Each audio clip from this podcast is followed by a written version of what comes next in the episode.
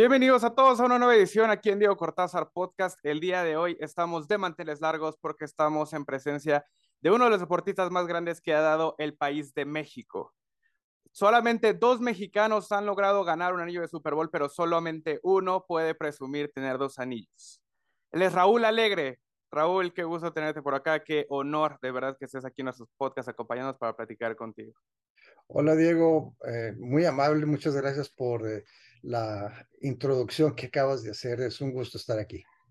Pues bueno, Raúl, te digo, como te comentaba fuera de, de, cámara, la verdad es que eres un ejemplo para todos los que estamos en el deporte en México, en el fútbol americano, ya que el camino a llegar a la NFL para un mexicano pues realmente es difícil, no es tan fácil como estar en, la Unión Americana y pues tú conseguirlo y no solamente conseguirlo, sino codearte con los más grandes y ganar dos Super Bowls, pues realmente es el sueño de muchos otros.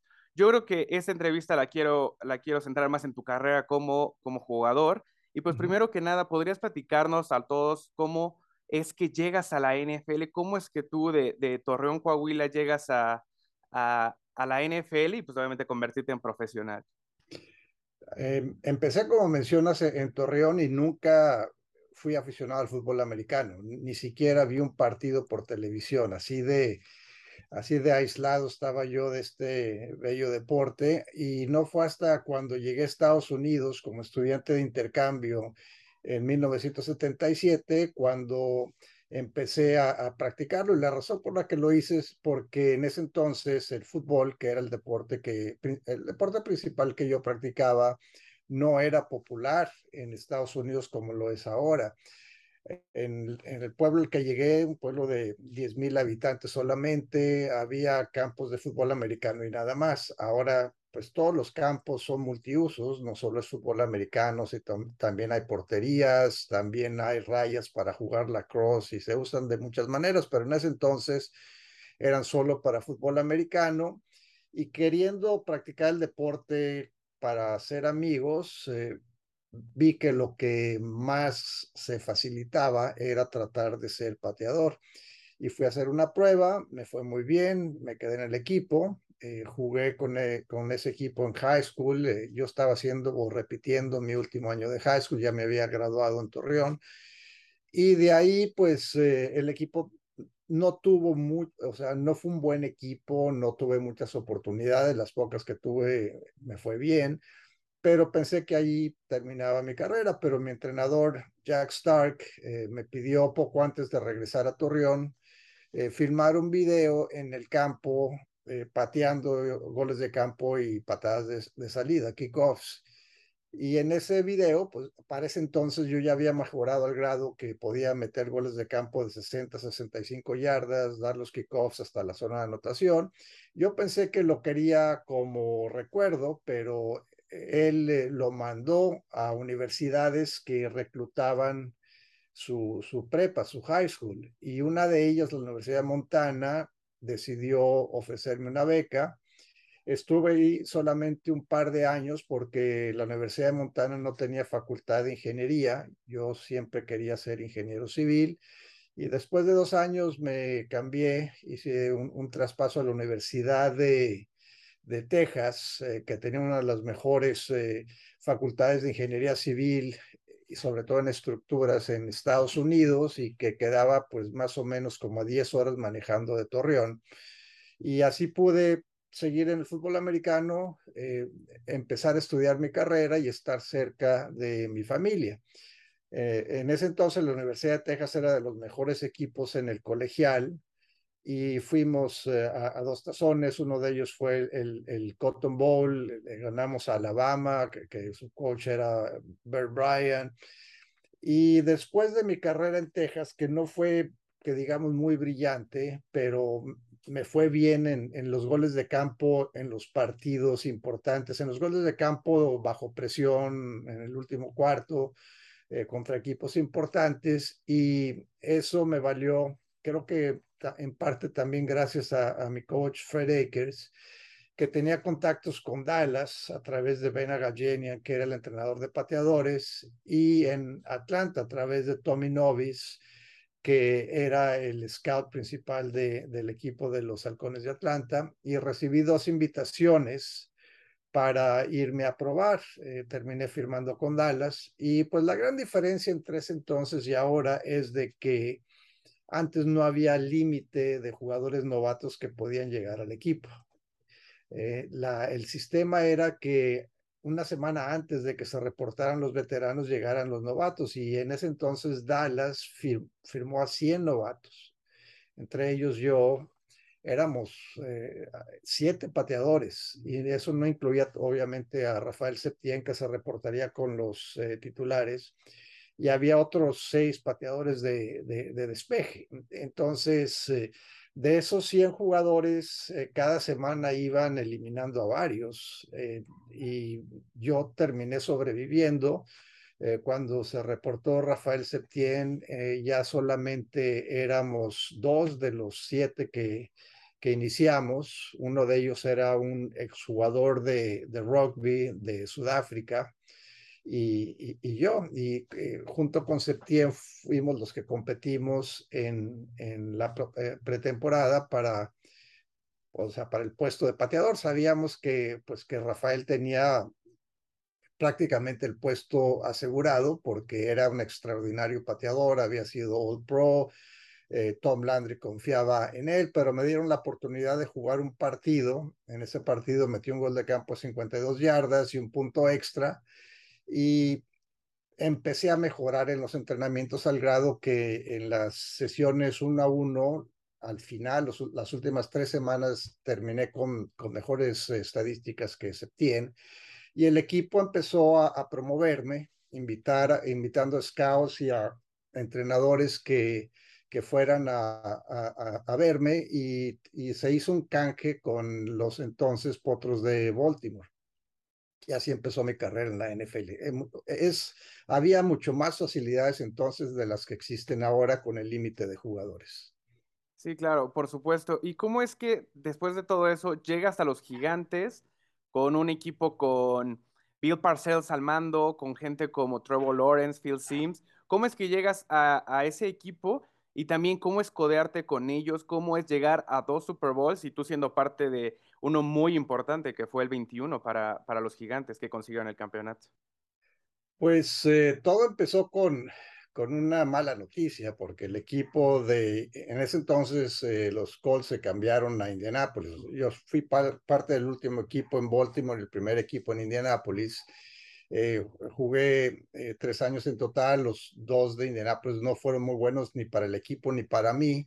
En el 86 me reporté en muy buena condición física a la pretemporada, me fue muy bien en la pretemporada, pero pues yo ya sabía que el entrenador Rod Howard quería hacer un cambio.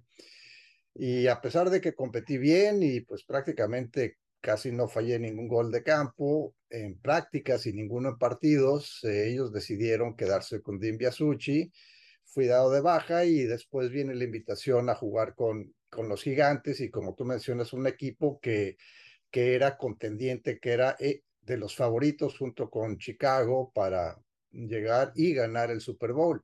Eh, y me tocó jugar, como mencionas, con jugadores como Lawrence Taylor, Harry Carson, Phil Sims, Mark Pavaro, y, muchos que, que fueron eh, eh, legendarios y bajo un entrenador como Bill Parcells, que está ahora en el Salón de la Fama y cuyo árbol genealógico de entrenadores ha generado 13 eh, equipos que llegaron al Super Bowl y 11, que lo, y 11 títulos. O sea que, que fue una situación ideal, ¿no? Y todo se presentó porque los gigantes eh, sufrieron una serie de lesiones con pateadores y los que contrataron no, o sea, no aguantaban la presión de jugar en Nueva York.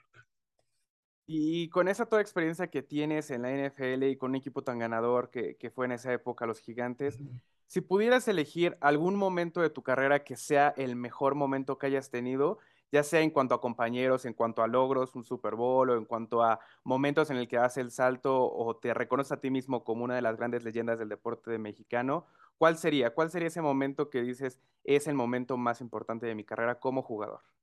tendría que ser el haber ganado el Super Bowl, o sea, ese, esa es la culminación de, eh, de todo sueño de un jugador que llega a la NFL, ser campeón. El Salón de la Fama, pues es un... Eh, es una recompensa individual. A mí obviamente no, o sea, no soy ni seré candidato al Salón de la Fama. Tuve momentos individuales muy buenos, pero al final de cuentas el fútbol americano es el deporte de equipo por excelencia y ganar un Super Bowl representa el logro más grande y la satisfacción más grande que pueda tener un jugador.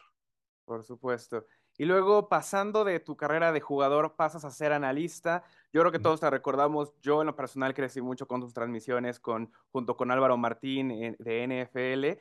¿Cómo es que das ese salto? ¿Te llaman o cómo es que llegas tú y decides, sabes qué, después de jugar este, tantos años en NFL, voy a pasar a la televisión? Porque muchos hacen la, transferencia de jugadores a, analistas, el caso de Tony Romo y muchos en la historia, incluso John Madden pasando de ser coach a analista. ¿Cómo es que llega esa transformación del, Raúl Alegre jugador a, comentarista y analista de, la NFL? Pues al igual que mi carrera en la NFL fue circunstancial, porque yo, eh, me retiré, no tenía, eh, o sea, pensado ser analista, no había recibido ninguna invitación para ser analista. Yo me, retiré oficialmente en el 93, pero en el 92 ya no jugué. O sea, mi último año en la NFL como eh, acreditado es el 91, en el 92 llegué con los Jets a, pretemporada, decidieron quedarse con otro pateador, eh, tuve algunos tryouts a lo largo de esa temporada, no salió nada y ya decidí que era tiempo de darle vuelta a, la página. Entonces eh, me metí a estudiar una maestría y en el transcurso esa maestría, en enero del, del 94, me invitó eh, el grupo de Televisa del programa La Jugada que conducía Raúl Orbañanos a, hablar del Super Bowl. Decidieron hacer un programa del Super Bowl la semana antes del Super Bowl que jugaban eh, Buffalo y Dallas en Atlanta. Fui al programa, estuve con los que se conocen ahora como los tres amigos, eh, Toño, Pepe y Enrique, y con Raúl de conductor y el programa estuvo muy agradable y al final eh, Raúl Orbañanos me, me, dice, deberías considerar eh, ser comentarista de fútbol americano porque tienes, eh, me, dice, tienes muchas tablas. Y dije, bueno, ok. Entonces regresé a, a la maestría y uno de mis profesores al cual yo le había pedido permiso de faltar a su clase, porque en una maestría son muy estrictos con eso de las ausencias, me preguntó que cómo me había ido y le dije que bien, que me habían dicho eso y otra pregunta que me hizo fue si existía un programa de fútbol americano en español para el mercado de habla hispana en Estados Unidos y pues le dije que no sabía. Me puse a investigar, hablé con Wellington Mara, Wellington Mara me puso en contacto con Val Pinch, Pinchbeck, que era el, el vicepresidente de, de televisión de, de, la NFL, y me dijo que que habían tenido un programa de fútbol americano en español con Telemundo, pero ese, ese meses antes, eh, estoy hablando más o menos como marzo del 94, me dice ese programa dejó de transmitir con el Super Bowl eh, unas semanas antes porque Telemundo se declaró en, en bancarrota. Y me dijo eh, el patrocinador, que en ese principal del programa era Coca-Cola, ellos exigen que hay un programa de fútbol americano en español. Entonces me puso en contacto con Steve Sable de NFL Films. Empezamos a platicar y de ahí salió la idea de hacer un programa de fútbol americano en español, pero ellos eran escépticos y no querían que yo usara el nombre de NFL. Se llamó Super Show Deportivo, pues por ponerle un nombre, pero empecé a, a conducir y eh, el programa empezó en, octubre del, del 94 eh, con el profesor que me había eh, preguntado y con unos inversionistas creamos una compañía de producción. Se empezó a producir el programa en octubre del 94 y fue un éxito rotundo en el mercado de habla hispana, a pesar de que ni Univisión ni Telemundo quisieron darnos lugar en su, en su eh, en sus transmisiones. Ellos decían que no querían promover a la NFL sin tener juegos y pues eh, buscamos la manera que, que, se, o sea, que se distribuyera y así fue como, como empecé. Eh, poco después, la, o sea, los vaqueros de Dallas, que me conocían por ese programa, me invitaron a producir y narrar sus partidos de pretemporada en español, en lo que se llama ahora Cadena de Plata. Y eso fue en, en, la, en el 96 y coincidió con una invitación que tuve de lo que es ahora Fox eh, Deportes en Estados Unidos y, y luego ESPN Deportes acá para hacer dos audiciones y los dos me hicieron ofertas y terminé eh, escogiendo la, la, de Fox. Era, era, en ese entonces era Prime Deportiva. Ellos después, después se fusionaron con Liberty Media y crearon lo que es ahora Fox Deportes en Estados Unidos. En, eso fue eh, en el 97. Eh, y así fue como empezó mi, mi carrera. Después eh, se terminó esa oportunidad en, cuando llevaron la transmisión a, a México, a Multivisión y pues seguía con el proyecto de, de, los Vaqueros de Dallas hasta, hasta el, el, 99, narré el Super Bowl El Rayo, de hecho, con Ciro Procuna. Fue la primera vez que trabajamos juntos y en el 2000 me hablaron eh, otra vez eh, de Televisa para narrar el Super Bowl, eh, creo que el 35 entre Baltimore y los Gigantes con, con Pepe Toño y Enrique y me fue muy bien de, ahí pues todavía no, no, salió nada. En el 2001 regresé con ellos, no al Super Bowl porque no tenían los derechos, se los alternaban con Televisión Azteca, pero hicimos el campeonato de conferencia entre Tampa Bay y los Carneros de San Luis. Y en el 2002 eh, me llegó una oferta de ESPN para empezar a, a hacer un programa de variedad con Álvaro Martín, que se llamaba NFL Semanal, después cambió a NFL Live y ahora pues ya no existe, porque hoy ESPN ya no está haciendo programas de estudios, salvo los previos a, a partidos de lunes, jueves y los domingos. Pero antes, después, NFL Semanal se convirtió en NFL Live y empecé con Álvaro. En, en eh, primer, hicimos un programa piloto en octubre del 92, perdón, de, eh, del 2002 y el programa ya empezó a salir regularmente en noviembre del, del, eh, de ese año y eh, a partir del 2003 empezamos con las transmisiones que en ese entonces eran de domingo por la noche, 2003, eh, 4 y 5 y en el 2006 ESPN adquirió los derechos de Monday Night Football donde estuve eh, pues eh, otros 13 años más, fueron 16 años narrando partidos con Álvaro, 18 en total en ESPN. No, pues es una increíble, te, te, comento que yo personalmente crecí con transmisiones y la verdad es que se siente sí, hasta nostalgia de verdad no escucharte a ti y a, y a, Álvaro Martín, pero bueno, también los tiempos cambian y ya tenemos la oportunidad de, de verte en otros medios. Eh, en este podcast tenemos una sección llamada This or That. Tom Brady o Peyton Manning. Eh, dadas las circunstancias, eh, Tom Brady, pero yo pienso que si Peyton Manning habría estado en la situación de Tom Brady, los resultados habrían sido los mismos, pero pues Tom Brady es el mejor de todos los tiempos. Bill Belichick o Bill Parcells? Parcells. Sin duda. Brett Favre o Aaron Rodgers? Aaron Rodgers. Hugo Sánchez o Fernando Valenzuela? Esa está complicada, o sea, porque los dos son los mejores exponentes, pero Valenzuela ganó la Serie Mundial. Tengo que ir con Valenzuela. ¿Los Santos Laguna o los Texas Longhorns? No, esas preguntas, es, es, es, ese no puedo escoger. O sea, me, mira, sufro más con las derrotas de los Longhorns. ¿Salsa roja o salsa verde?